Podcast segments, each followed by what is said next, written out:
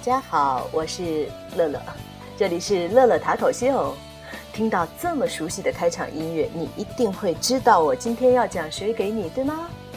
红尘八卦、电影、文学、感情、事业、热点事件，尽在乐乐塔口秀。哎，有人说乐乐，今天你听起来好像很不一样哎，好像以前你都非常的闷骚，然后今天忽然明骚在外了。对呀，对呀，对呀。这么美的春天，我们每天都在谈死神，我们每天在谈已经逝去的加西亚马尔克斯，确实有点郁闷。好，今天咱们就来聊一聊一个八卦话题：女神王菲的前夫李亚鹏和前男友谢霆锋。我今天要讲的标题就是女神王菲的隐士和魔术师。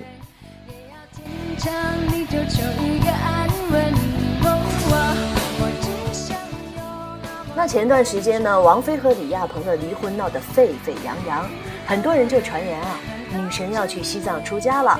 好，有人又传言女神要和谢霆锋复合了，一时间扑朔迷离，我们这些凡人啊根本看不清楚。那女神到底何去何从呢？实际上，乐乐只要掐指一算，从女神的性格呀，从女神的前夫的性格呀，还有前男友的性格，一看我们就知道。嗨，全是空穴来风。好，我们看一下王菲女神呢，出生于一九六九年的八月八日。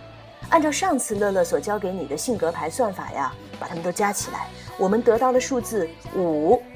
五这张牌在大阿尔卡纳牌阵当中呢是教皇，教皇高举双手，向世人传播教义，信徒们虔诚地趴在地上聆听他的教诲。像不像王菲演唱会时的情景？出场的时候，冰山美人只会说这么几个字：“大家好，谢谢，再见。”然后所有的人都很疯狂啊，女神，女神，女神，对吧？教皇性格的人，不管外表如何如何的离经叛道，内心还是非常非常循规蹈矩的。你想想看，王菲早年和窦唯结了婚，然后生了窦靖童，然后离了婚之后呢，又和李亚鹏结了婚，生了李嫣。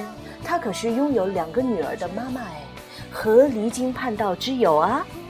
不管是把高跟鞋顶在头上，还是在脸上画一个道道，或者画出各种各样的妆容，我想那都是经纪公司的外在。在王菲的内心，她还是一个好妈妈。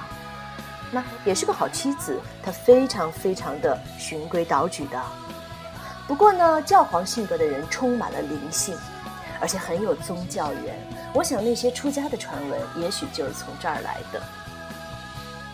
好吧，在分析完王菲之后呢，咱们再来分析一下她的前夫李亚鹏。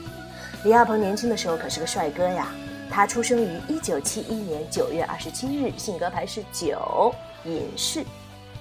有人会问李亚鹏，无论如何也不像隐士，对不对？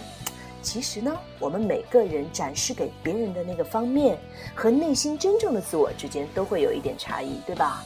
更何况李亚鹏还是公众人物，对不对？Hello，你哋好吗？嗨。好，隐士身着长袍，提着一盏灯，拄着拐杖，在黑暗中孤独地摸索前进。隐士性格的人啊，一般都有高度的智慧，思虑非常周密，而且冷静寡言。你想想看，据说当年王菲被李亚鹏追的时候，据说什么短信攻势、麻将攻势、各种攻势，对不对？显然计划很周密啊。不过隐士这个人呢，比较固执；教皇这个人呢，也比较的自我，所以两个人在一起，有的时候难免会有一些小矛盾哦。好，我们再来说一说王菲的旧爱谢霆锋吧。他出生于一九八零年的八月二十九日，这个性格牌加起来呢就是十，命运之轮。命运之轮代表的是创造力，不拘一格。你瞧，很像小谢的性格，是不是？不过呢，命运之轮的十又可以拆解成一和零。一代表的是魔术师，魔术师充满了创造力和神奇的力量。魔术师做事儿啊，有明确的动机、周详的计划、非常炽热的感情以及脚踏实地的执行。多么可怕的一个人呐！一步一步，目标明确，外表似火一般火热，而内心却像冰一样冷静。哎，所以我在想，小谢跟天后交往的时候，是否也是这样的一种表里不一呢？好吧，魔术师是这样的，可是，在性格因素中，零这张牌愚者，又代表了小谢是与众不同的，有新奇的梦想，敢于冒险，向往自由，浑身充满了艺术家气质。也许当年我们的天后就是被小谢身上这样的特质所吸引的。但是呢，愚者这个人呢，感情方面很容易起伏不定，不专一，这是愚者最大最大的缺点。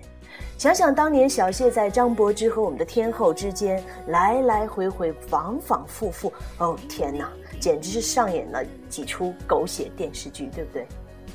好吧，从三个人的性格来看呢，与其说我们的天后啊会跟小谢复合，倒不如说我们的天后还会跟李亚鹏走很远。毕竟影视和教皇更大，而教皇纵使会被魔术师或愚者的这种热情年轻所吸引，但最终最终还是会回归规矩，回归家庭的。当然，这个时候呢，有一个特别八卦的同学会问：哎哎，王菲的前前夫？窦唯，那他的性格数字是几呢？那他跟我们的天后合不合呢？啊，同学们，你们都会百度百科的，百度百科一下就知道啦。其实呢，如果说王菲身边的几个男人谁跟她最搭的话呀，那么从性格牌上来讲，我觉得反而是她的前前夫哦。好吧，那各位呢，你们也可以算一下。你们自己的性格牌是什么样的？在公共微信上来问乐乐了吧？好吧，这期节目比较的轻松啊，我们谈了一下天后的感情世界啊。那下期节目呢，将会非常的神秘。大家想不想知道马航的那架飞机到底去哪儿了？老乐有一天晚上开了一挂牌，结果，Oh my God，那是个秘密。好吧，Until next time，咱们下期再见，晚安，春天快乐。